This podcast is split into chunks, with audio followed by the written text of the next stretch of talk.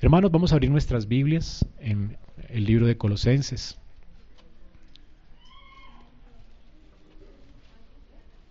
Capítulo 2.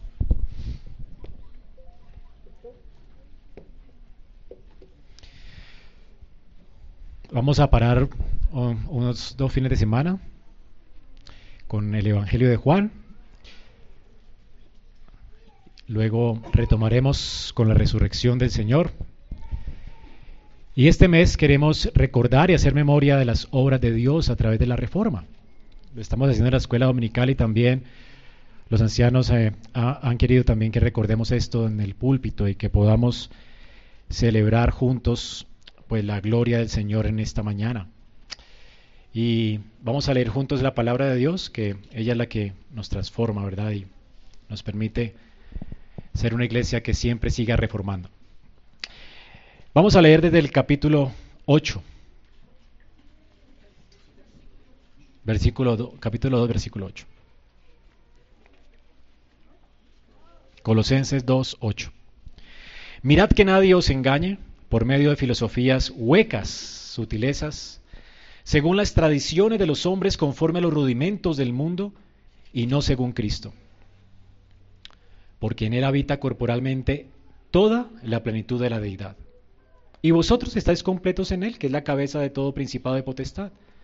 En Él también fuisteis circuncidados con circuncisión no hecha a mano, al echar de vosotros el cuerpo pecaminoso carnal en la circuncisión de Cristo.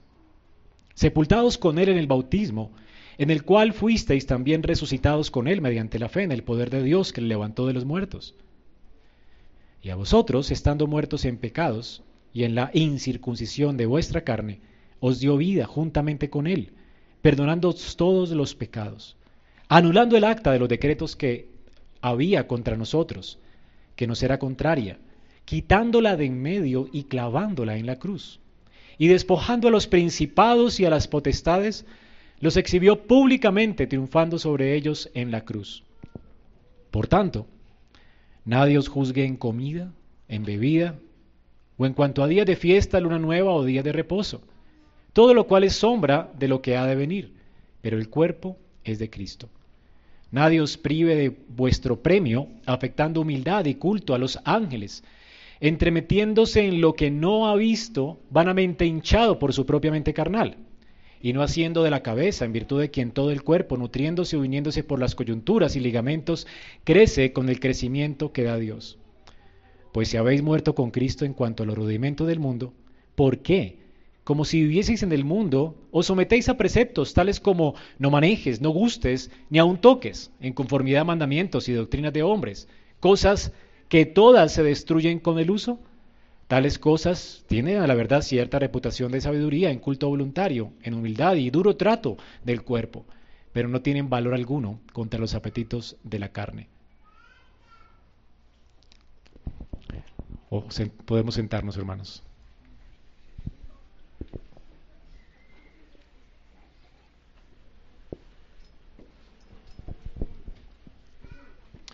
Hace 502 años, como estamos viendo en la escuela dominical, un 31 de octubre, un monje agustino, agustino porque abrazaba la doctrina de Agustín de Hipona, clavó las famosas 95 tesis de la Reforma en la puerta de Wittenberg. Wittenberg. Ahora, desde la perspectiva de la Iglesia romana, esto fue un cisma el peor de los cismas de la iglesia. Ya había, eh, un cisma antes entre la iglesia de Occidente y Oriente, y este otro cisma, pues impresionante, ¿verdad?, que dividió la iglesia entre protestantes y católicos romanos. Esto desde la perspectiva romana, pero desde la perspectiva bíblica, realmente fue un evento que por eso celebramos cada año, un evento que marcó realmente eh, o partió en dos la historia de la iglesia. Eh, de hecho, es considerado uno de los avivamientos más grandes después del Pentecostés. Eh, fue el resurgir realmente de la reforma protestante. Y este, esto fue lo que se dio a luz. Dios permitió que este, en la debilidad de este monje se generara toda una reforma dentro de la iglesia y surgiera la reforma protestante. La palabra reforma a veces nos confunde, ¿verdad? Uno piensa, somos una iglesia reformada, ¿y qué será eso? ¿Con qué se come? Entonces nos suena como a reformatorio, como la gente que se va para el reformatorio, cosas por el estilo. Bueno, reforma es una palabra muy sencilla de, de entender y tiene que ver con algo como regresar o volver algo a su estado original. Entonces tienes, por ejemplo, una casa antigua y tú quieres reformarla, lo que necesitas son los planos originales y construirla de acuerdo a los planos originales, con los materiales originales, y entonces tu casa queda reformada. ¿O has visto estos eh, programas donde reforman carros antiguos? Van y buscan piezas originales de ese carro antiguo y lo ponen como si fuera nuevo. Entonces lo colocan como según el diseño original. Esto es reforma. La reforma protestante nació precisamente porque la iglesia se había corrompido. Y entonces la idea era volver a la iglesia a su estado original, como Dios la concibió desde el principio, en la palabra, en la escritura, de acuerdo a su diseño original. La iglesia católica romana, como hemos visto, se había desviado desde todo punto de vista, tanto doctrinal como eh, en su práctica y en su adoración al Señor. Eh, recordemos que en el tiempo de, los, reformadores, en el, tiempo de la iglesia medieval, la iglesia católica romana hacía peregrinaciones a lugares de culto. Cuando el Señor había dicho, bueno, pues las peregrinaciones eran para adorar y para estar como más conectado con Dios de alguna manera. Y Dios había dicho que la adoración en Juan 4 se establecería como en espíritu y en verdad. Ya no adorarán este monte ni en Jerusalén, sino que Dios está buscando adoradores en espíritu y en verdad se corrompió la iglesia. Y comenzaron a establecer lugares de culto especiales y peregrinaciones especiales a lugares eh, religiosos especiales para tener una conexión con Dios. Cuando la conexión con Dios no es lograda por lugares, ¿verdad? Y se apartaron de la sencillez de estar unidos a Cristo por la fe. También la Iglesia Católica Romana comenzó a coleccionar en lugares de culto especiales reliquias. Algunas de estas reliquias como huesos de mártires y estas cosas, eh, mientras más tuviera reliquias y mientras más tuviera imágenes eh, religiosas antiguas, pues como que había una mayor conexión espiritual con Dios, como que allí la presencia de Dios sí estaba. Y entonces también se corrompió y se apartaron de la sencillez del el culto, ¿verdad? Y, y el servicio al Señor. Luego la iglesia tenía una cantidad de ritos religiosos aún dentro de la misa y además festividades y fiestas dentro de la liturgia y, cada día ustedes ven que nuestro calendario romano, ¿verdad?, tiene una cantidad de festivos, somos el país con más festivos, porque venimos de una tradición romana, el día de San no sé qué, el día de San no sé, una cantidad de días que no tienen nada que ver con la escritura, ni son realmente eh, ordenados por Dios en la palabra. Además de eso, cuando ibas a una misa católica romana, en el tiempo de la iglesia medieval, tú no entendías nada de lo que estaba ocurriendo, a no ser que eh, supieras latín, porque la iglesia eh, en su culto leía la Biblia en latín, tenía cantos para asustar a la gente, entonces para impresionarla y todo tenía que ver con algo que sintieras, entonces la gente se, se sentía asustada y pensaban entonces que así podías temer a Dios más y obviamente esto trajo más control en la, en la, en la gente, la asustaban y con las indulgencias, cuando la iglesia quiso enriquecerse, esto lo verán dentro de ocho días, ¿verdad? Promovieron las indulgencias para poder captar más fondos y asustaban a la gente con el infierno y, con cánticos horribles. Y entonces tenemos toda esta, todo esta, este paganismo dentro de la iglesia. Se corrompió completamente en su adoración, en su práctica, vino el sincretismo religioso, ¿verdad? Donde se mezclaba el paganismo junto con la religión, la tradición y la religión. Y de hecho el fundamento de la adoración católica romana es eh, lo que dicta el Papa y lo que la tradición dicta. Así que vino también la adoración a la Virgen con esto, la adoración a los santos, la adoración a los ángeles. ¿Y qué acabamos de leer ahorita en, en Colosenses? Cosas parecidas, ¿verdad? Como que no hay nada nuevo debajo del sol.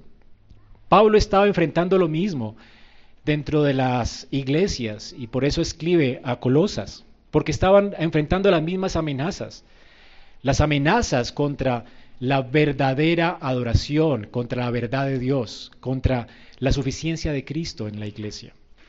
Fue así entonces como eh, nació la Reforma Protestante, queriendo regresar a la forma original como Dios estableció la iglesia en la escritura. En 1543, un teólogo alemán llamado Martín Busser le pidió a Juan Calvino que escribiera un tratado, que a propósito está por ahí en español, eh, explicando al rey Carlos V, que era como el, rey del Sacro Imperio Romano, por qué era necesaria la reforma. Y usted puede bajarlo en internet, la necesidad de la reforma. Y Calvino escribió en su introducción estas palabras. Mantenemos entonces que en el principio, cuando Dios levantó a Lutero y a otros, quienes nos extendieron una antorcha para alumbrarnos en el camino de la salvación, y quienes por su ministerio fundaron y levantaron nuestras iglesias, aquellos puntos principales de doctrina en la que la verdad de nuestra religión, puntos en que la adoración pura y legítima de Dios y puntos en el que la salvación de los hombres se resumen, habían sido casi destruidos. Así que, ¿por qué era necesaria la reforma?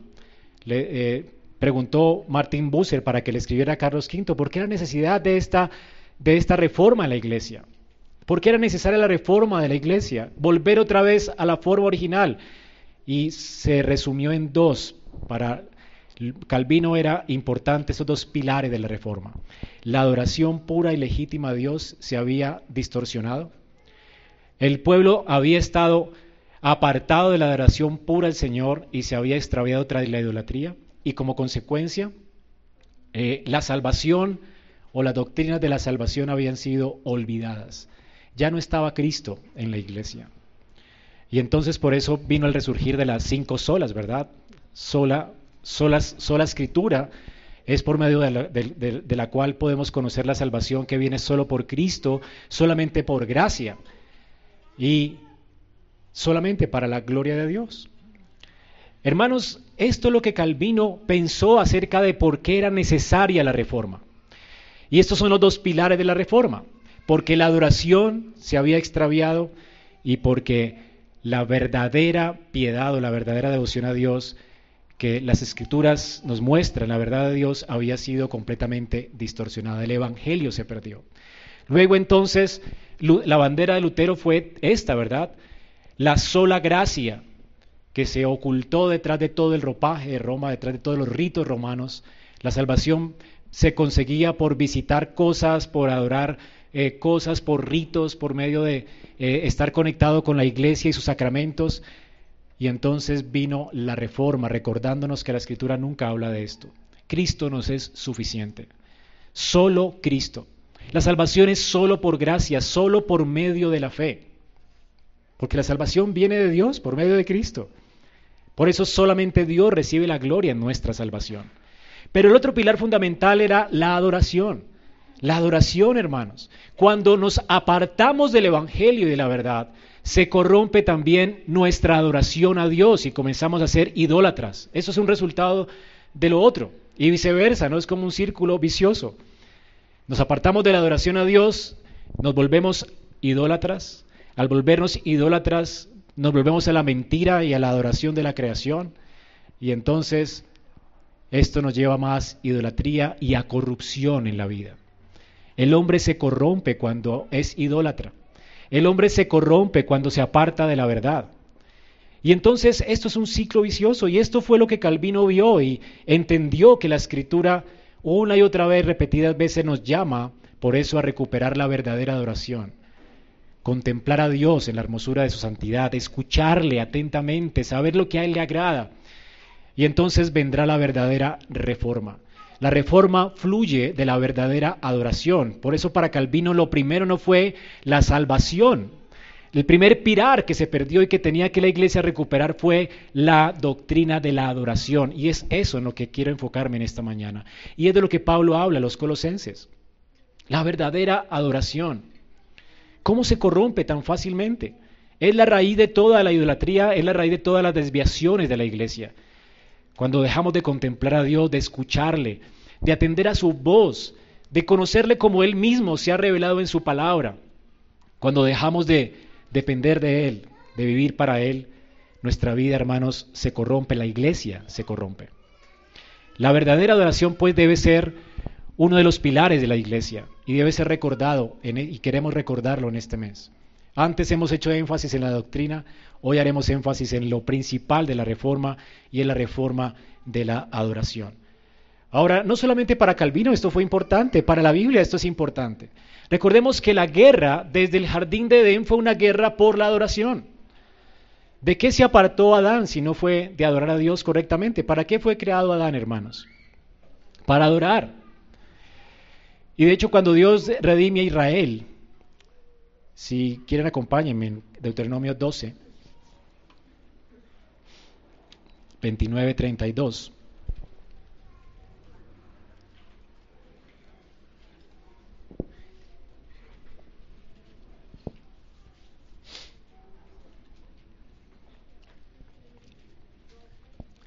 Dice la palabra de Dios, cuando Jehová tu Dios te haya, haya destruido delante de ti las naciones a donde vas para poseerlas, las heredarás y habites en tu tierra, guárdate que no tropieces yendo en pos de ellas, después de que sean destruidas delante de ti.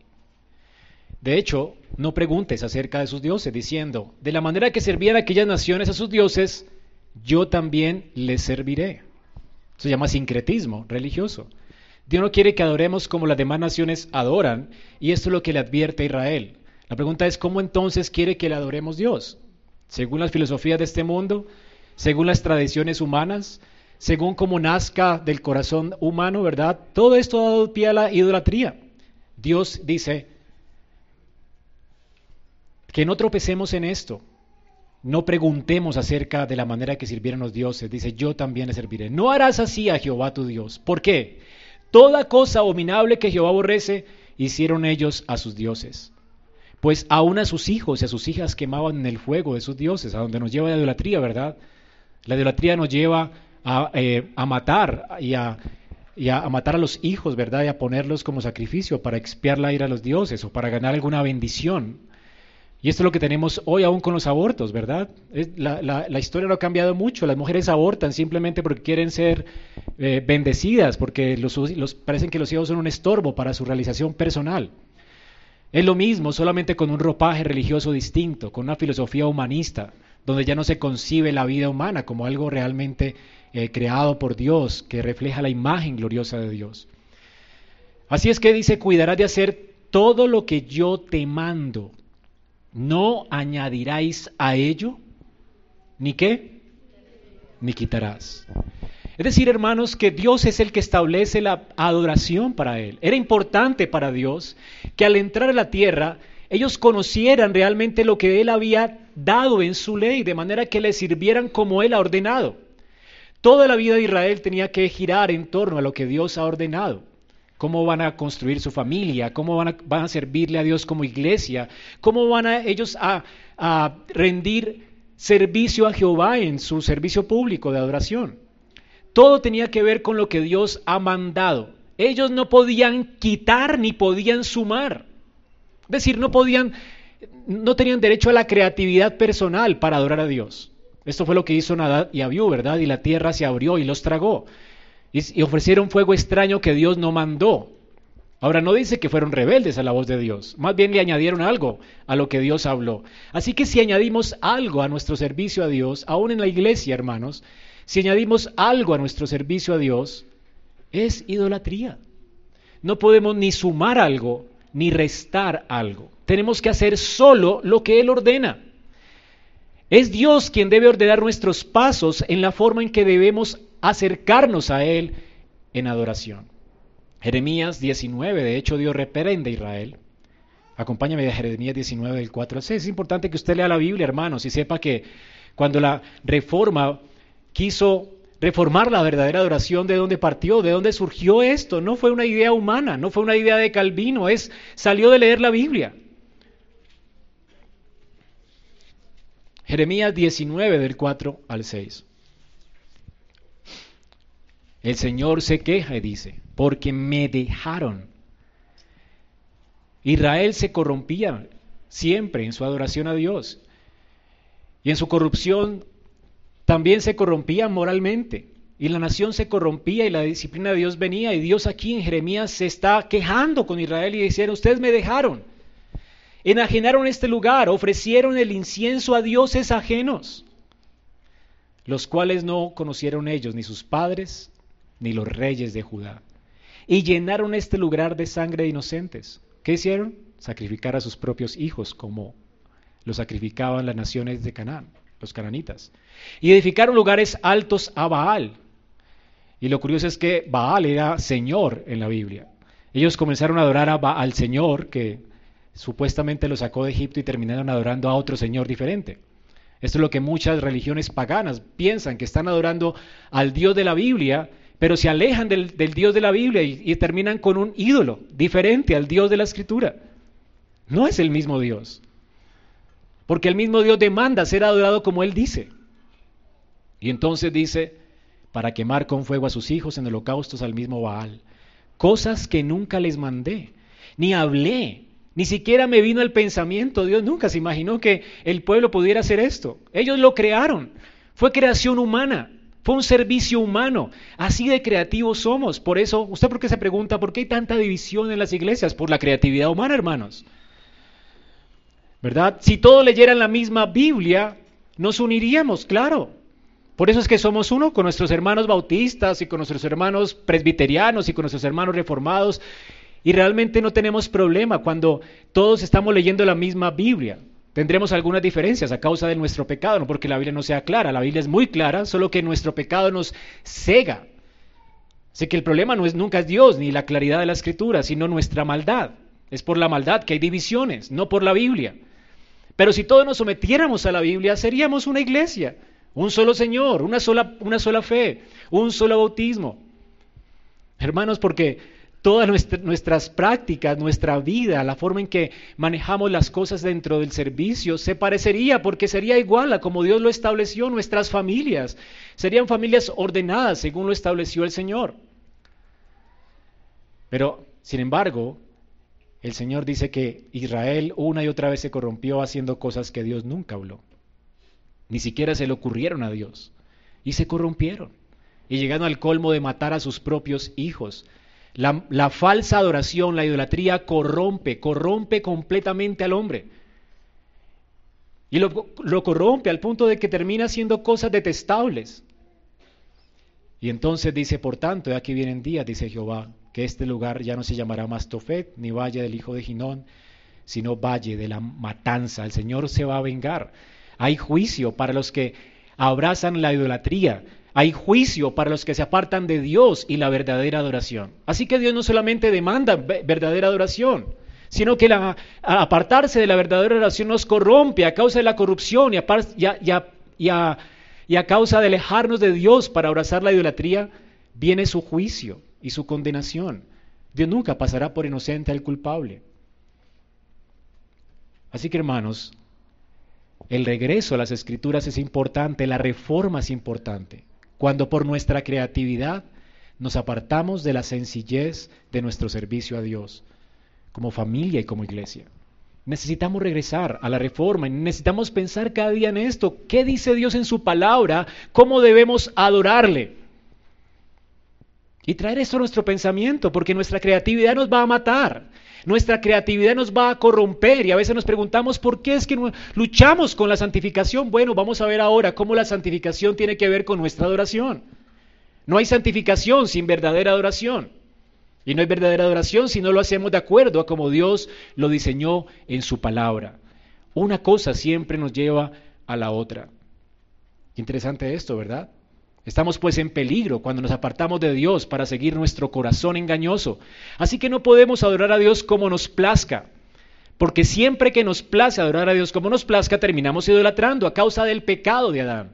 Hermanos, Adán fue creado y puesto en el huerto del Edén como sacerdote de Jehová.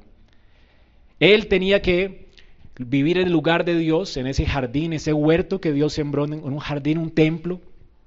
Y hacer que toda la tierra fuera un templo para Dios, llenar la tierra del conocimiento de la gloria de Dios. Es así como termina Apocalipsis.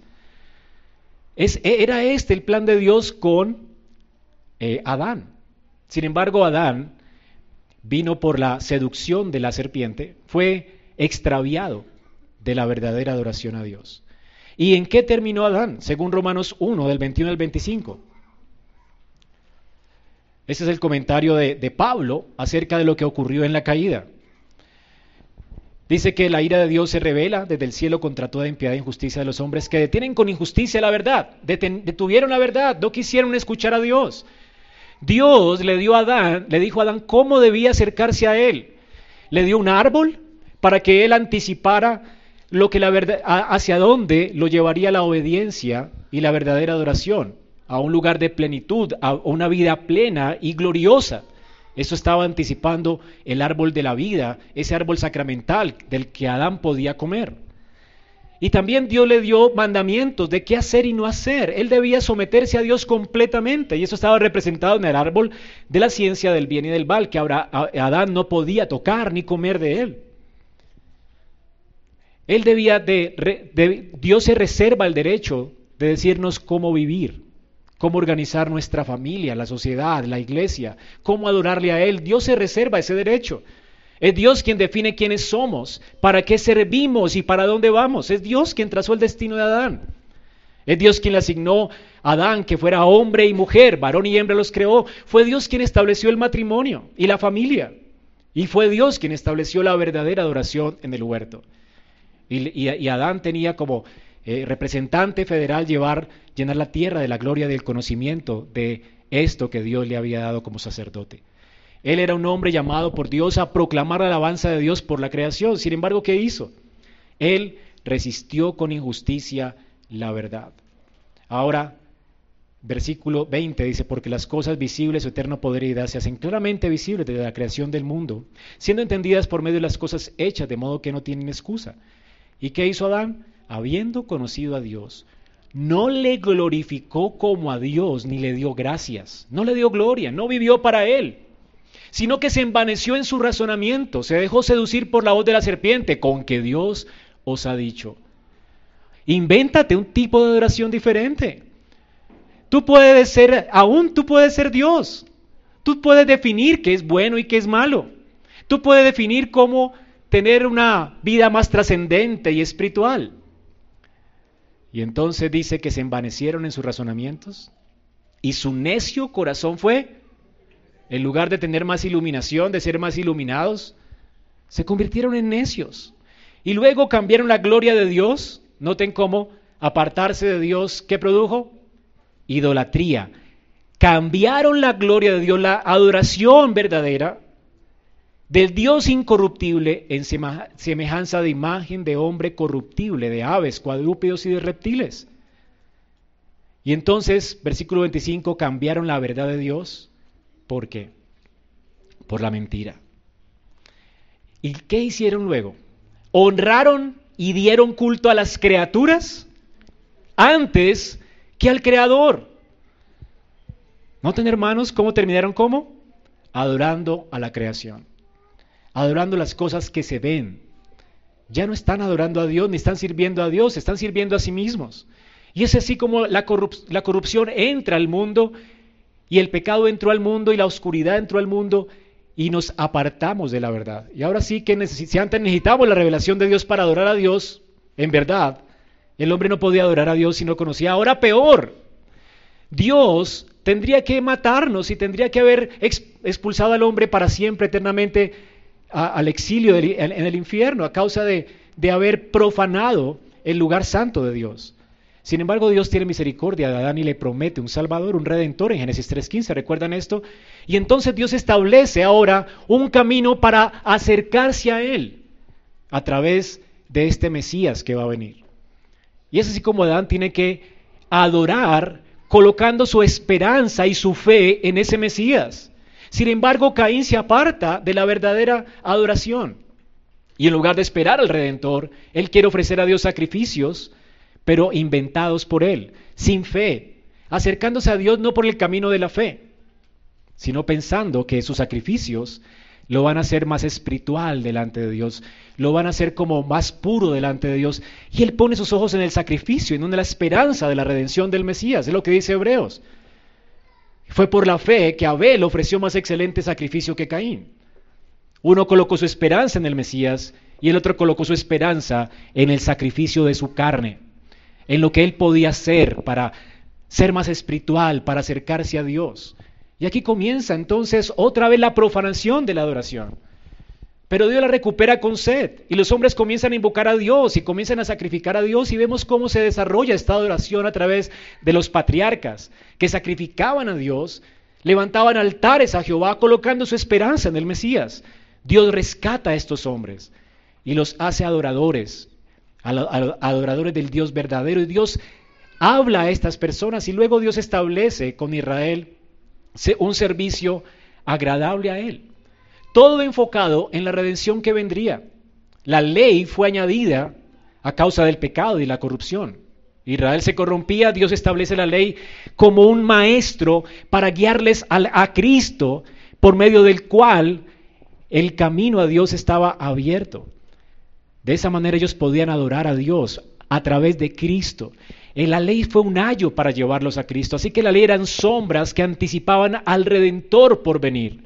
Todo el sistema de sacrificios, el sistema sacerdotal, todo lo que Israel hacía en su adoración para Dios, al escuchar su palabra para ordenar no solamente su servicio a Jehová en el, templo, pero también en su vida, la forma en que la ley ordena la familia, ordena el Estado, todo esto era cosas que a Dios le agradaban y Dios las declaró y las colocó en un libro, el libro del pacto, para que nosotros sepamos cómo hemos de conducirnos delante de Él. Dios nos saca, sacó a Israel de la oscuridad. Y como leímos esta mañana, ¿cuál era el propósito de Dios? Al, darle, al redimir a Israel de Egipto, al darles su ley, ¿cuál era el propósito? ¿Qué le dijo Moisés, o más bien, qué dijo Dios que le dijera Moisés a, a Faraón? Deja ir a mi pueblo para qué? Ese era el propósito de Dios. El propósito de la redención es adoración. ¿Entiendes? En, nuestro tiempo moderno, el propósito de la salvación es la salvación del infierno individual, ¿verdad? Ese es el propósito de todos, al tener un boleto directo al cielo. Y ese es el propósito que hoy se promueve en las iglesias. Hermanos, para eso no fuimos rescatados ni redimidos, para tener un boleto directo al cielo.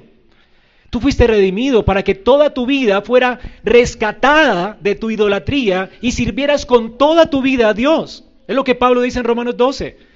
A la luz del Evangelio, ahora presenten sus cuerpos en sacrificio vivo, santo y agradable a Dios, que es vuestro servicio razonable. Dios ha dicho cómo servirle a Él, como en, nuestros trabajos, en nuestras familias, y por eso las cartas de Pablo siempre se dividen en lo que Dios ha hecho, indicativos, y luego imperativos, lo que debemos hacer a la luz de lo que Dios ha hecho. Dios nos ha redimido en Cristo para que le sirvamos. Fue para esto que Israel salió de Egipto, para servir a Jehová, para adorar a Jehová. Esto es adoración, esto es Adorar, a Dios es servir al Señor, vivir para Él, vivir para agradarlo. Así que Israel entiende esto, pero ellos se corrompen una y otra vez y comienzan a ser creativos en su adoración, a poner sus ojos no en el mediador que habría de venir, sino colocaron sus ojos en, en los ritos que hacían. Y Dios a través de los profetas se queja con ellos y les dice, ¿quién les mandó a ofrecerme sacrificios? ¿Acaso los sacrificios no son míos? Israel apostata de la fe, colocando su esperanza en los sacrificios, en sus ritualismos, igual que Caín. Se aparta de la verdadera adoración. Ponen su esperanza en las cosas que se ven y no en las cosas que representan las, las ordenanzas de Dios. Las ordenanzas de Dios eran sombras del Mesías. Ellos tenían que colocar su esperanza en Cristo, no en las cosas que eran solo sombras de las cosas que habrían de venir. Así que Israel se queda con los ritualismos, se queda con los sacrificios y coloca su esperanza en eso, como si pudieran salvarse por algo que ellos hacían, cuando toda la ley indicaba que solamente había salvación por lo que Dios haría. Por eso era Dios quien proveía para ellos, para que ofrecieran sacrificios. Ellos se salvarían por la provisión de Dios, por el Cordero de Dios que quitaría el pecado del mundo. Siempre la salvación ha sido solo por la fe y solo por Cristo. No hay otro nombre debajo del cielo dado a los hombres de todos los tiempos en quien podamos ser salvos. Solo en Cristo hay salvación. Pero entonces, finalmente, vino Jesucristo. Los profetas una y otra vez anunciaron al pueblo, les proclamaron la salvación, les alertaron de apartarse de la adoración verdadera tras los ídolos. Y le llamaron al arrepentimiento y a poner su esperanza en el Mesías. Lea a los profetas, todos ellos hablan de cómo Israel se desvió tras la idolatría. Y los llaman de nuevo a poner su esperanza en el Mesías prometido, que restablecería de nuevo la adoración verdadera y que traería realmente corazones nuevos al pueblo para que adoren a Dios en espíritu y en verdad.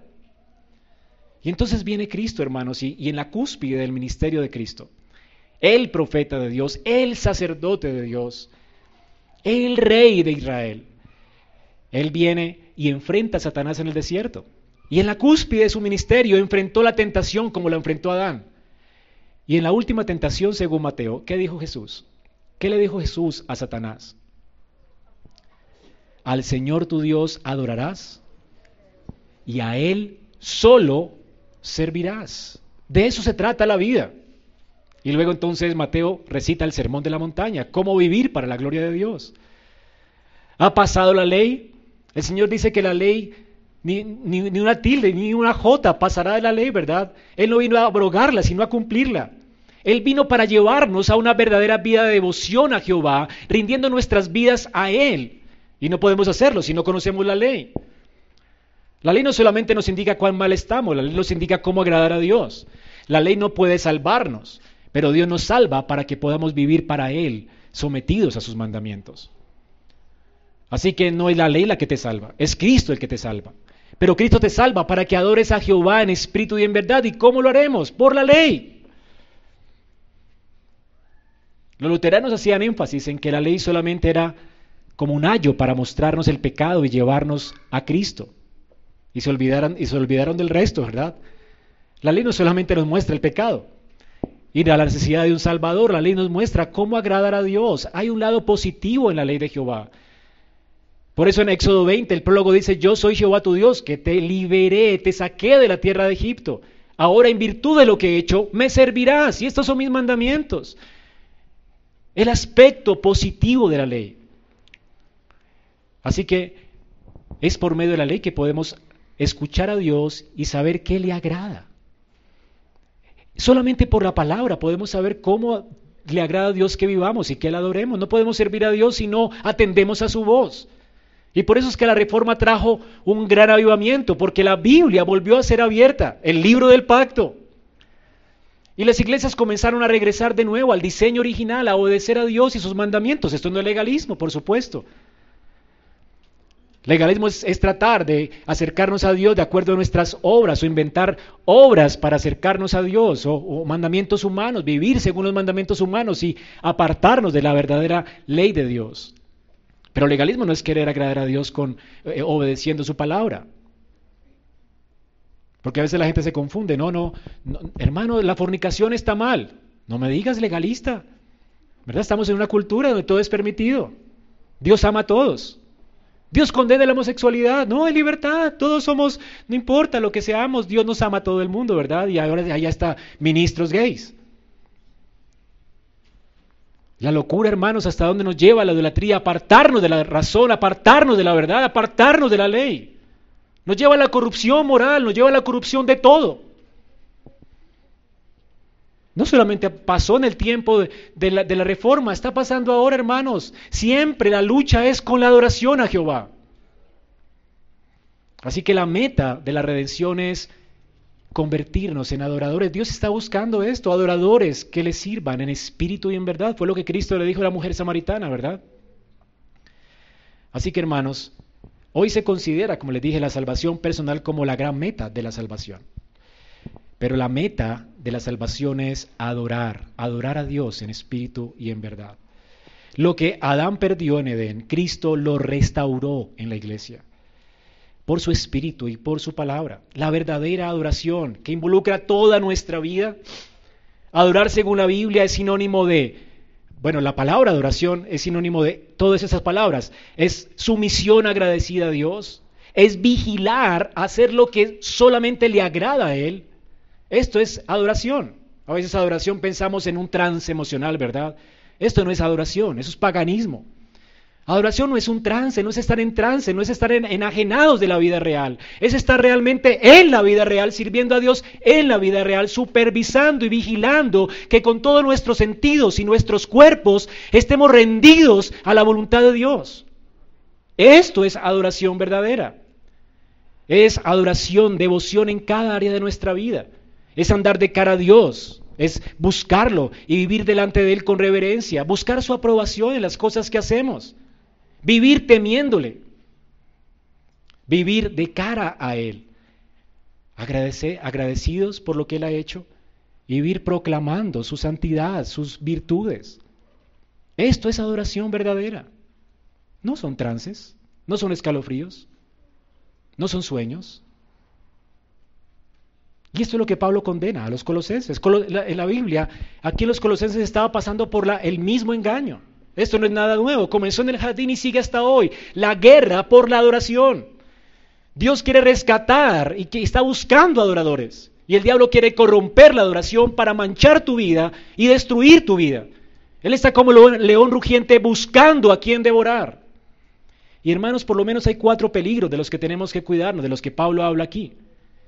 Y el primer peligro que Pablo dice son las filosofías. Dice, mirad que nadie os engañe por medio de filosofías y huecas sutilezas, según las tradiciones de los hombres, conforme a los rudimentos o el ABC del mundo, y no según Cristo. ¿Saben qué es filosofía, verdad? Amor a la sabiduría. Es un área del saber humano que se plantea muchas preguntas acerca de la existencia, del ser, de lo que es real.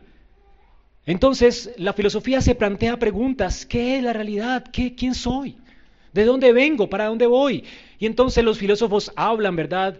Y, y elocubren acerca de estas ideas, buscando respuestas a las preguntas fundamentales acerca del ser. ¿Y a dónde llegan? A nada. Pablo, ¿cómo llama la filosofía? Huecas sutilezas. Huecas, sutilezas. Son sutilezas porque uno escucha hablar a las personas que saben mucho, ¿verdad?, de filosofía y elocuran sobre las cosas y, como que asombran, ¿verdad? Son sutilezas, como que te alcanzas a asombrar y dices, wow, qué tipo tan sabio. Pero Pablo dice, son huecos. Y la verdad es que su lenguaje es el lenguaje de un niño. Es lo que dice rudimentos, el ABC. ¿Has escuchado a dos niños hablar? ¿De qué hablan? Lo que escuchan por ahí, palabras sueltas, ¿verdad? Comienzan a hablar como loros, cualquier cosa. Lo que se les ocurra. A veces nos parece que son mentiras. No, se les ocurre. Han escuchado hablar y comienzan a hablar lo que se les ocurra. Esta es la filosofía hueca, el ABC de los niños. No llegan a ningún lado, no tienen ningún propósito, no tienen nada trascendente. Esta es la filosofía de este mundo. Así que no te asombres con tus profesores del colegio, que lo cubren acerca de dónde venimos, de quiénes somos y para dónde vamos. Están hablando conversaciones de niños, son necios, huecos. No te dejes asombrar por eso, no te dejes intimidar por esas personas de la universidad. Hermanos, ¿qué dice Pablo? Todo lo que no es según Cristo está alejado de la razón. Todo lo que no es según la palabra está alejado de la verdad. Así que hermanos, tú no encuentras realmente, no le encuentras sentido a la vida por la filosofía. No hay nada allí, todo es hueco. Material de niños, nunca llegarás al conocimiento de la verdad a través de eso. Plantea muchas preguntas, qué bueno. Hay cosas que tenemos que aprender de los niños, pero nunca llegan a las respuestas, ¿verdad? Hay buenas preguntas en la filosofía, pero no hay respuestas. Todas las respuestas están aquí, en Cristo. Él es la palabra encarnada. Y aquí está la palabra de verdad, hermanos, para que en tus reflexiones realmente llegues al conocimiento verdadero. Y Pablo dice que en Cristo se halla todas las profundidades del conocimiento. Todas. ¿Hay algo que no esté en Cristo? Todo está escondido en Él, hermanos. Así que, apartados realmente de la verdad, solamente llegaremos a la mentira, a la vanidad. Por eso Hebreos 1, de 1 al 2 nos dice que Dios habiendo hablado muchas veces, de muchas maneras en otro tiempo a los padres por los profetas, en estos postreros tiempos nos ha hablado por Hijo. Él es la, debe ser la materia de tu conocimiento. Dios habló muchas veces. Y ahora el clima de esa revelación llegó en Cristo. ¿Quieres conocer la verdad? Escudriña quién es Cristo. Escudriña lo que las escrituras anuncian acerca de Él. ¿Quieres saber cuál es tu destino? Mira lo que Cristo vino a hacer. Mira hacia dónde apuntaba. Mira dónde está hoy. ¿Quieres saber para qué sirve el hombre? Mira la persona de Cristo. Mira cómo se conducía en sus caminos. Mira para quién vivía. ¿Quieres saber el propósito de su, existencia? Míralo a Él, conócelo a Él. ¿Y cómo lo conozco a Él personalmente? Por la palabra. Dios habiendo hablado muchas veces, el tema de la Biblia es Cristo, la cúspide de la revelación especial de Dios es Cristo. Ahora tenemos toda la revelación de Dios en el Hijo. ¿Quieres conocer a Dios? ¿Quieres conocer a Cristo? Y a Dios en Cristo, lee tu Biblia. Lee tu Biblia. No necesitas la filosofía, ni podemos servir a Dios apartados de Cristo. En Cristo, hermanos, están escondidos todos, todos los tesoros de la sabiduría y del conocimiento de Dios. ¿Es Cristo quien nos define? ¿Es Cristo quien nos dice qué es una familia? ¿Es Cristo quien nos asegura qué es la verdadera moralidad? ¿Es Cristo quien nos asegura qué es realmente el ser y qué, qué significado tiene el ser personas creadas a imagen de Dios? Es Cristo, hermano, donde encontramos nuestro verdadero valor, el verdadero sentido de la vida. Es Cristo. ¿Quieres encontrarle propósito a lo que haces en tu trabajo? ¿Quieres encontrarle tu mujer a lo que haces como ama de casa en tu casa? ¿Quieres encontrarle propósito a tus tareas? Lee tu Biblia. Dios fue el que te diseñó y te creó. Por eso la gente anda triste y eh, deprimida en esta vida. Porque no conoce a Dios. Si conocieras a Dios entenderías cuál es tu diseño. Entenderías para qué fuiste creado. Apartado de Dios nuestra vida se corrompe, se vuelve ruin. Inservibles, hacemos cosas para las cuales no fuimos creados. Deja que la escritura te defina. Entonces, hermanos, lejos de Cristo y su palabra, terminaremos viviendo en la idolatría y terminaremos corrompidos. No sabremos nada de Dios, no sabremos nada del origen del hombre, no sabremos nada de la eternidad. Me da un pesar con la gente que piensa que es un mico evolucionado, ¿verdad? Que no tiene responsabilidad delante de, de un Dios justo, bueno y santo. Hermano, siente lástima por esas personas. Tratan de alcanzar con el Evangelio, están locos. Si te creías antes un animal, tú terminabas en el manicomio. En nuestra cultura, ahora el manicomio está en toda parte, hermanos. Este mundo es un manicomio. ¿Te sientes así? Pues vive así. Qué locura, ¿verdad? Todo por alejarnos de Dios corrompe el diseño humano. Para eso no fuimos creados. Ahora, esto tenemos que evitarlo, las filosofías mundanas. No vivamos ni temamos a esta filosofía, dice Pablo aquí. No se dejen extraviar por esto, hermanos. Es hueco, es hueco. Denuncia, habla a viva voz con tus profesores. Métete en debates, conoce a Cristo y sé defender la verdad, defiende la verdad, porque nunca te avergonzarás. Esta es la verdadera realidad. Esta es la verdadera ética. Esta es la verdadera moralidad, porque conocemos aquí en la Biblia al Dios verdadero, hermanos. Así que no sigan las huecas sutilezas de este mundo. Abraza la verdad y síguela. Esa es la verdad, nunca te dejará avergonzado. Pero además tenemos en la iglesia no solamente las filosofías huecas que quieren atentar contra nuestra verdadera adoración y servicio a Dios, tenemos el legalismo. Dice Pablo también, por tanto, nadie os juzgue. Nadie os juzgue. ¿En qué, Pablo? En comida o en bebidas, en días de fiesta, lunas nuevas o días de reposo. Todo lo cual es sombra de lo que ha de venir, pero el cuerpo es de Cristo. Pablo está aquí hablando de la religión enfocada en las cosas externas. Es, es lo que cayó Israel, el Israel apóstata. Israel se desvió tras la apostasía, apostasía, colocando su esperanza y su confianza en los sacrificios que hacía, en las fiestas que celebraba y no en Cristo. Todo eso apuntaba a Cristo. Él es la realidad de las sombras. Y lo mismo sucedió con la iglesia católica romana. De cómo es la hostia y santico, ¿verdad? Uno no masticaba la hostia. Y, como que algo pasó, ¿verdad? Y me siento más puro. Comí la hostia. Yo me acuerdo en el colegio, o iba a confesarme delante del cura, ¿verdad? Entonces, absuelto. Y salía más santo. De hecho, me sentía más puro, ¿verdad? Volvimos otra vez a la misma corrupción. Dios nunca creó su mesa para que colocáramos nuestra confianza en el pan y el vino. Es un recordatorio que nos anuncia lo que Cristo ha hecho para que coloques tu confianza en Él. Él es la realidad de las sombras. Es Cristo, hermanos. Y la iglesia se desvió tras el ritualismo externo. Muchos judíos, de hecho, en el tiempo de los apóstoles, insistían, insistían en circuncidarse. Si no te circuncidas, ¿verdad? No has pasado por la experiencia espiritual, ¿verdad? De, de unirte al pueblo de Dios. ¿Qué es lo que te une al pueblo de Dios? ¿No es realmente la circuncisión del Espíritu obrada por el Espíritu de Dios en el corazón? ¿No es esto lo que señala el bautismo, la regeneración por medio de la cual somos unidos al pueblo de Dios? No se trata de hacer ritos, no se trata de un ritualismo. De hecho, la misma circuncisión está demandando arrepentimiento y fe para que el corazón sea restaurado.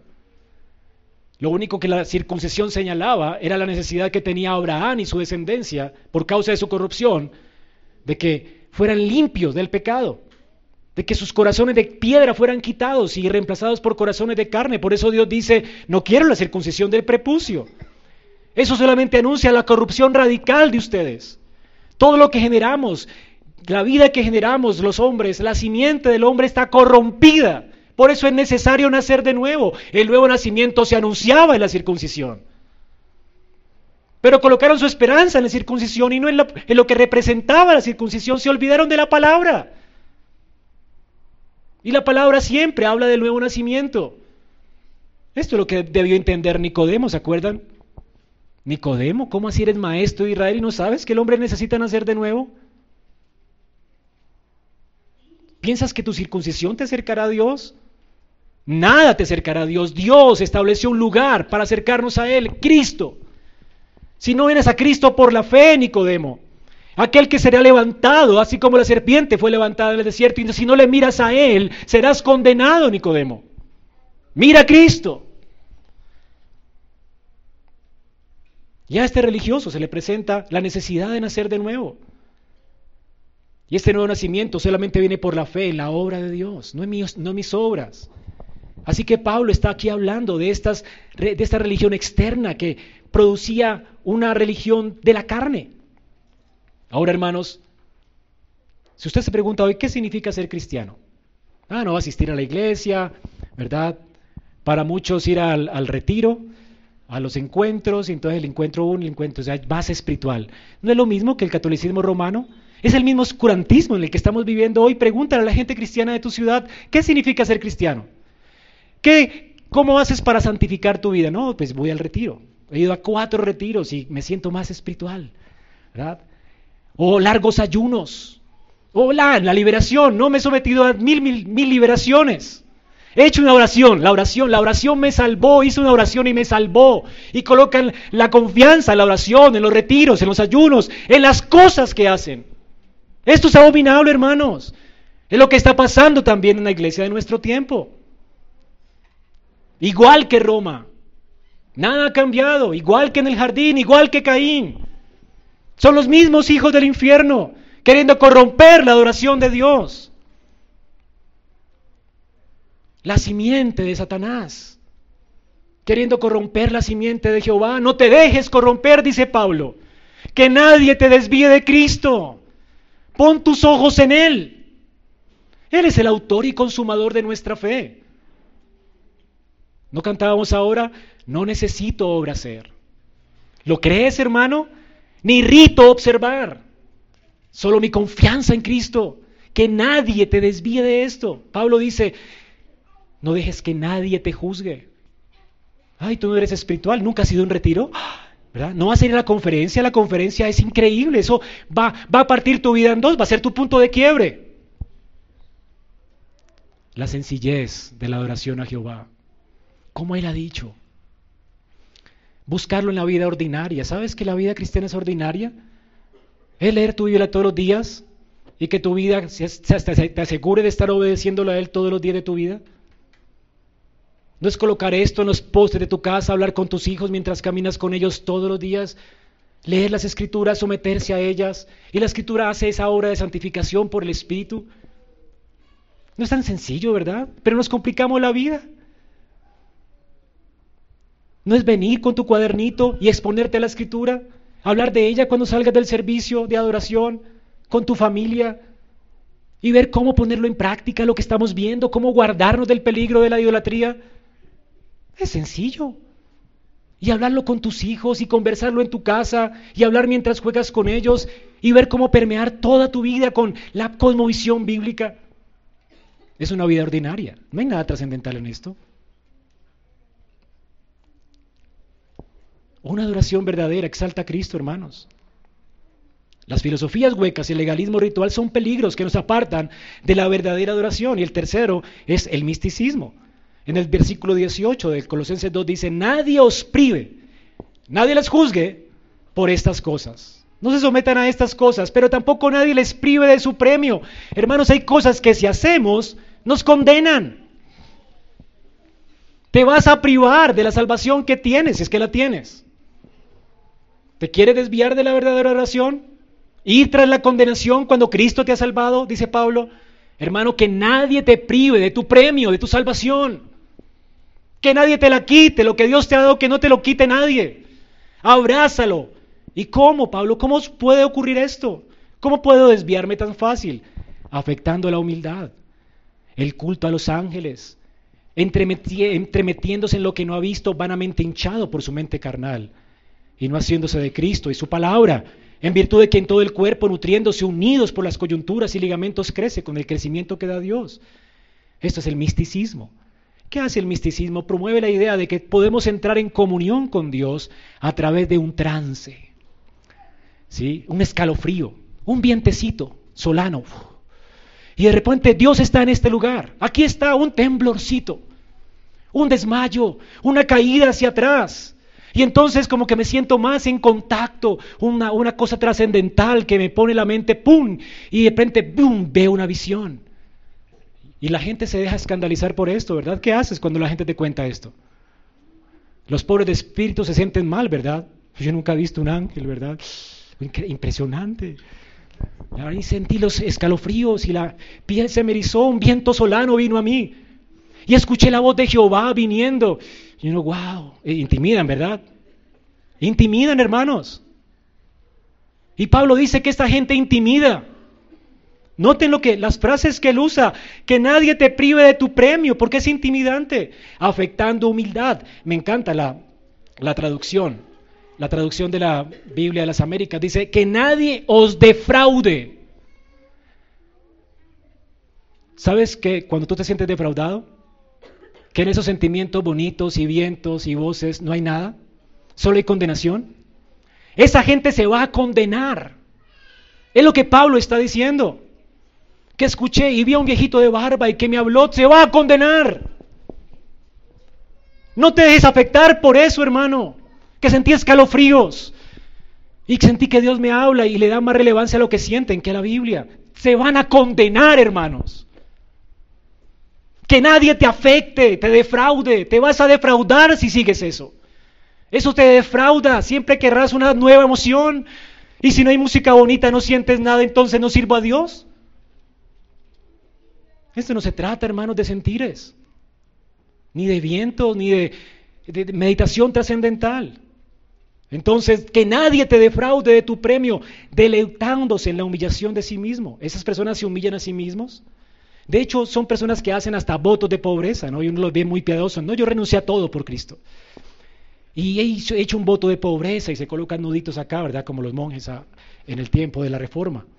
No, yo nunca me voy a casar ¿verdad? Como una monja, un monje, ¿verdad? Estoy dedicado, Cristo es mi esposo. Y entonces piensan como dice el mayor sacrificio, uno se siente mal, ¿verdad? Increíble, ¿no? Yo me aparté del mundo. Oro siete, yo me leí el, libro de Benijín cuando recién comencé, yo me pareció estrafagario, el tipo oraba todo el día. O ¿cuándo alcanzaré el nirvana, verdad? Es increíble, hermanos. El tipo estaba en el, en el de la, de la espiritualidad. Todo eso es engaño, hermano. Vacío. Te condena. Votos de pobreza, votos de celibato, contemplación trascendental. Y terminan como después, adorando a los ángeles. Cosas que hacía la iglesia católica medieval. Adorando a los santos. Otros, aquí el misticismo también se disfraza de ángel de luz, ¿no? ¿no? Dice aquí que estas personas vanamente hinchadas por su propia mente carnal entrometiéndose en las cosas que no ha visto, como que salen con cosas inspiradas, como que tengo la visión, de recibir de Dios la inspiración, la visión. Y uno dice, wow, Dios nunca me ha hablado así. ¿Y cómo hacen para saber cómo Dios les habló y los guía, verdad? Y yo no sé qué tipo de Dios los guía, pero no es el de la Biblia, porque los aparta de la escritura, de hecho. Entonces, Jesús me dijo, ¿y qué hace esto? Que se, vanamente se hinchan en su propia mente carnal. Porque en quién están confiando en sus revelaciones sugestivas y no en la suficiencia de la escritura. La escritura es suficiente, hermanos. Tú no necesitas sino a Cristo, al Cristo revelado en la palabra. Toda esta Biblia habla de Cristo. ¿Tienes a Cristo? Él es suficiente. Él es suficiente. Hermanos, toda esta búsqueda de eh, idolátrica, de experiencias místicas, son intimidantes para la gente común. Y la gente de la que Cristo habló en Mateo 5, pobre de espíritu, dice que de los pobres de espíritu son, de ellos es el reino de los cielos. Que nadie te prive de eso. Pobre de espíritu, tú nunca has escuchado vocecitas, ¿verdad? Ni has visto un ángel, ni has escuchado a nadie, ni has visto una visión, ni has hablado raro, tal vez. Algunos han hablado raro, pero ya se les mostró la verdad. Pero el punto es que a los pobrecitos que nunca han sentido esto, entonces Hermanos, no se preocupen, deja que la gente siga hacia el infierno. Que nadie te prive de tu galardón. Esto es mentira. Es mentira. Que conversaste con los ángeles, deja que converse con los demonios. Que viste a un viejito de barba, deja que el diablo los engañe. Quédate tú con el Dios revelado en la escritura. El Señor dice que ¿a quién miraré? ¿De quién yo me agrado? Aquel que es pobre y humilde de espíritu y que tiembla a mi palabra. Isaías 66, 2. ¿Tiemblas a la palabra de Dios? ¿O tiemblas porque te contaron, no, es que sentí escalofrío, sentí un vientecito? Yo nunca he sentido eso, no te des confundir, hermano. Dios se agrada de aquel que tiembla a la palabra y es humilde para someterse a ella. Deja que la Biblia influencie tu vida. Deja que ella controle tus pasos. Deja que el Espíritu gobierne tu corazón a través de la influencia de su palabra. El Espíritu Santo lo hace de esta forma. Esta es la diferencia de estar embriagados con vino. Pablo dice, sed lleno del Espíritu. ¿Y cómo, Pablo? Que la palabra de Cristo abunde. Cántela con sus hijos, cántela en los cultos, léanla, medítenla, llenen su corazón de Biblia. Como decía alguien, no me acuerdo, que, que sus venas le corten y que salga biblina por sus venas. Intoxíquese con la Biblia y no de vino. Esto es intoxicarse con el Espíritu de Dios. Esto es ser lleno del Espíritu de Dios. Te llenará de sabiduría para elegir bien. Te llenará de sabiduría para vivir la vida, para criar a tus hijos. Llenará de sabiduría a los ancianos de la iglesia para saber cómo adorar a Dios en, la iglesia y no terminar idolatrando un Dios que no existe. Por eso es que la Biblia, queremos que la Biblia sea leída en, el púlpito y predicada para que ustedes tiemblen y se sometan a ella, hermanos.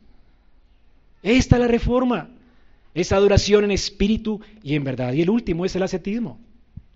Pablo dice, si, si habéis muerto con Cristo en cuanto a los rudimentos del mundo, ¿por qué? Como si vivieseis en el mundo, sometéis a preceptos tales como no gustes, no manejes, no toques. Cosas que son mandamientos y doctrinas de hombres Todas se destruyen con el uso. Tales cosas tienen de la verdad cierta reputación de sabiduría y culto voluntario y trato duro con el cuerpo, pero no tienen valor alguno contra los apetitos de la carne, no sirven. Estos son los ascetas. Son los que tienen esa visión extrema de la religión. Yo no me junto con el mundo. Los que se encerraron por allá en los eh, claustros, en el, tiempo de los del monasticismo, hacen cosas iguales que las de la meditación trascendental, cosas para llegar a través de la, del, trato duro del cuerpo, alambre de púas por la piel, latigazos, ¿verdad? Flagela, autoflagelación para mortificar su carne. Aislamiento. Yo no me junto con este porque me intoxica. Jesús dice que la intoxicación está en tu corazón, hermano. ¿Sabes qué te intoxica? Tu corazón. Ni siquiera lo que comes. El mundo no te, no, dice, el mundo no te corrompe, la corrupción está en ti. Por eso es que esos claustros terminaron peores de, de lo que comenzaron. Si no sabes que la corrupción está en ti, no podrás entender que lo que te santifica es tu unión con Cristo, no apartándote en un claustro.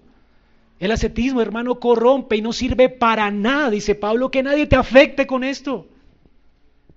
El mundo no es el problema, el problema eres tú y tú necesitas a Cristo. Necesitas confiar en Él para que Él te santifique. Es su obra en tu corazón lo que te mantiene apartado de la pecaminosidad de este mundo. No es aislarte del mundo. Así que hermanos, esta religión aparentemente piadosa, dejan de ser cosas con apariencia de piedad, duros tratos con el cuerpo y se ven espirituales, ¿verdad? Sus ojitos brillan, se apartan, comen diferente, hablan diferente, usan cucharas diferentes para no contaminarse con el mundo. Y tú los ves allí espirituales, ¿verdad? Porque solo comen verdura. O solo comen, no sé, se vuelven veganos o lo que sea. Y los ves espirituales, pero todo eso no sirve para, no son espirituales. Hermanos, en lugar de santificarlos, ese, ese paganismo ascética, ascético que no manda ni ordena la escritura, los está corrompiendo más, los va a corromper. Noten cómo Pablo está asociando aquí la adoración con qué? Con la santificación.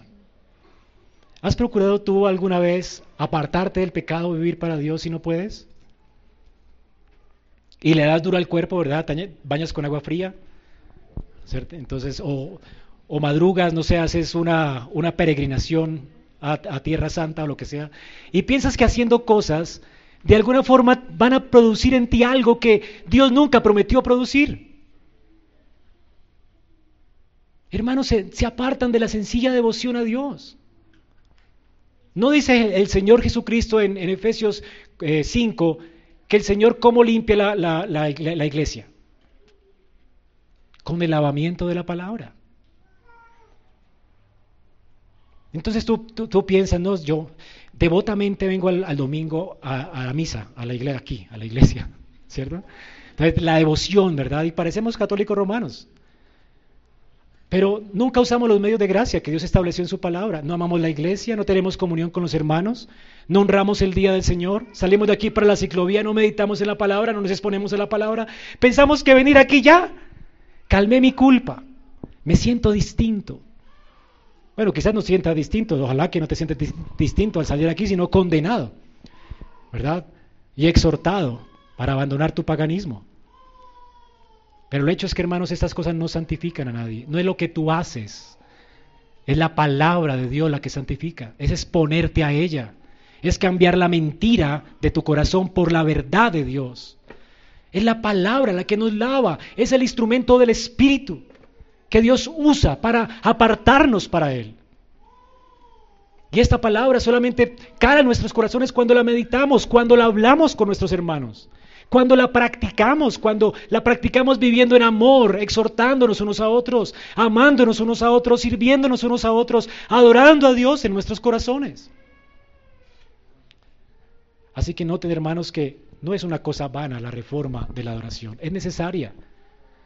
Evitemos estos peligros. Todas estas cosas corrompen la adoración, no son nuevas. Siempre han existido y están existiendo hoy. Aún aquí en esta iglesia. Hay algunas mentes apartadas de la razón, colocando su confianza, ¿no? En el proceso de la membresía. No, ya soy miembro, soy más espiritual ahora, me hice miembro, ¿verdad? O ya soy reformado, calvinista, no tenemos las cinco solas, ¿verdad? Y somos la iglesia de la reforma. Y confían en eso. Hermanos, qué tristeza, ¿verdad? O venimos a la iglesia en lugar de cantar canciones al Señor. Estamos criticando todo, evaluando el culto o el servicio de oración. Hermanos, el evaluador del servicio nuestro es Jehová. Es a Él a quien venimos a servir. Es a Él a quien venimos a cantar y es de Él de quien venimos a recibir. El servicio a Jehová se trata de darle a Él adoración, de cantar para Él, venir preparados para cantarle a Él. Exaltarle a Él con devoción, con entendimiento, inteligencia. Por eso mandamos un día antes el servicio de oración para que tú vengas preparado al servicio. No es para chismosear ni porque tenemos un grupo de chismes para saber qué van a hacer en la iglesia mañana. Hermanos, es para que te prepares a adorar a tu Señor. Para que te aprendas las canciones y te sea más fácil saber con entendimiento a quién estás adorando, a quién te estás dirigiendo, de qué se va a tratar la palabra, de que medites antes en ella y seas nutrido con ella. Es la sencillez de la vida cristiana. Ejercitar nuestros sentidos en el entendimiento de Dios y su palabra. Crecer en el temor de Jehová. Poner nuestra confianza en Cristo. Esto es lo que reformó la iglesia, la verdadera adoración. Por eso es que en los servicios de las iglesias reformadas tenemos un, un servicio sencillo a Dios, donde todo lo que hacemos es Recordarnos que quien nos convoca es Dios en la asamblea, que estamos con Él aquí, su presencia está aquí, estamos en el monte de Sión cada semana. Hermanos, esto es extraordinario. Yo no sé cómo la gente se pierde esto. Y prefiere sus paseos y sus cosas a estar con el pueblo de Dios en el monte de Sión. Es absurdo. Lo más glorioso que pasa en la semana es esto que está ocurriendo hoy. El Señor desciende para estar con su pueblo. Esto no sucede en tu casa. Es la asamblea de Jehová, lo que abre Hebreos. Los ángeles, los santos ya perfectos, en luz, se unen a nosotros cuando cantamos las alabanzas de Dios.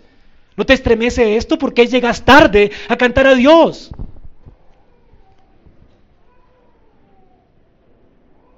¿No es increíble lo que está pasando aquí hoy? ¿No entiendes lo que pasa hoy? ¿Acaso la Biblia no nos dice lo que está pasando hoy? No tienes que verlo para creerlo. No tienes que palpar para creer. Pablo dice, no nos acercamos al monte que podemos palpar, sino al monte de Sión, donde ofrecemos alabanza espiritual, que aunque no podemos palpar, es real. Cristo es real. No tenemos que entrar en un trance emocional para saber que Él está aquí. No tenemos que sentir un vientico para saber que Él está aquí. Él está aquí, hermanos. Su presencia está con nosotros, así no sientas nada. Él es responsable delante de Él, así no sientas nada. Y si algún sentir hay en nuestro corazón que sea fruto de conocerlo, de temerlo. Y si hay aún, eh, a veces me molesta, que, hermanos, hay reverencia en el culto, no hay reverencia en el culto. ¿Sabes? Si la reverencia no es porque conoces a Dios, que no venga la reverencia. Pórtate como un pagano si quieres. Pero si no es Dios y su presencia y su palabra, el conocimiento de Él, lo que nos humilla, para entender quién es Él, para venir a Él a adorarle con reverencia, si no es eso lo que te transforma, que no sea nada. Y que nos perdamos. Pero si no es su palabra, hermanos. Por eso es que la sigo predicando y quiero morirme siendo fiel a ella, porque si no es la palabra la que nos transforma, que no sea nada más. Nada más. Sola escritura que sigamos levantando en alto de este púlpito la sola escritura. Ella la que nos hace reverentes, ella la que nos santifica, es el instrumento que Cristo usa por su espíritu para transformar nuestras vidas. Es ella la que produce verdadera adoración a Dios en todas las áreas de nuestra vida, coherente, real, consistente con lo que Dios ha ordenado en su palabra. Produce santas emociones, emociones santas producto de lo que conocemos de Él. Hermanos, esto es adoración verdadera. Esta fue la reforma protestante. Por eso leían la Biblia, por eso cantaban la Biblia. Calvino metrificó los salmos, hermanos, porque sabía que la Biblia transforma. Empacó los coritos para cantar Biblias. solamente la Biblia y cantaba los salmos y cantaba las partes del Nuevo Testamento y metrificó todo y quería que se cantara la escritura porque entendía el poder de la palabra. Es por eso que la palabra debe ser leída, predicada, orada, afirmándonos en ella, pensando en ella, meditando en ella. Y como dice Dios a Josué entonces, en todo te irá bien. Dios te prosperará en todo, porque es Dios que obra por el poder de su palabra. Y si no es Él, que no sea nada, hermanos. Esto es reforma. Que Dios nos ayude, hermanos, a seguir siendo reformados, siempre reformando. Que sea Cristo el centro de nuestro servicio al Señor, para la gloria de Dios. Porque es el Cristo revelado en la palabra. El Espíritu de Dios inspiró esta palabra para revelarnos a Cristo. Que Cristo sea celebrado en nuestros servicios. Que sea Él a quien veamos en nuestros servicios. Que sea el suficiente para nuestra vida. Evita, hermanos, caer en las garras de la filosofía humana, en las garras del misticismo, en las garras del, moralismo y, de, todos estos ismos que vimos hoy, del ascetismo. Mira a Cristo, mira a Cristo. Eso se trata de fe, hermanos, de fe en la palabra. Dios ha hablado, ¿le creerás? Dios ha hablado, ¿le servirás? ¿Le adorarás? Porque para eso te salvó. Vamos a orar.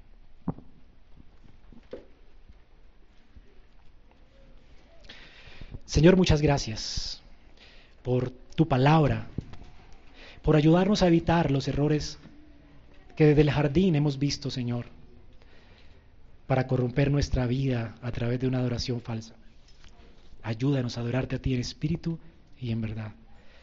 Ayúdanos como los hermanos reformadores hicieron a volver nuestras vidas a tu palabra. Por eso está traducida a nuestro idioma, para que la leamos, la escudriñemos, la meditemos. Señor, ayúdanos. Te damos gracias por la reforma. Gracias por darnos Biblias en nuestro idioma.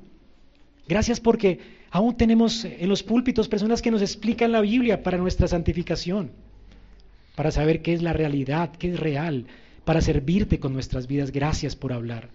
Gracias por no dejarnos en oscuridad. Y gracias por hablarnos en Cristo y en Él, transformarnos para tu gloria. Señor, gracias. Por eso a ti sea la gloria en esta iglesia, a ti sea el honor, a ti sea la alabanza de nuestros corazones. Señor, ayúdanos a rendir toda nuestra vida a Cristo. Ayúdanos a vivir en devoción a Él y a honrar su palabra, a levantar el alto, a temblar y a, y a vivir en humildad, sometiéndonos a ella.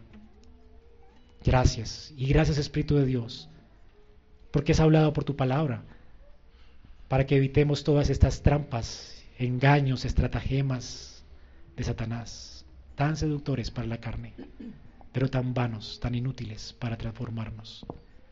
Gracias Espíritu de Dios. Gracias por estar en medio nuestro. Gracias Padre. Y gracias Cristo. La gloria sea para ti Dios Santo.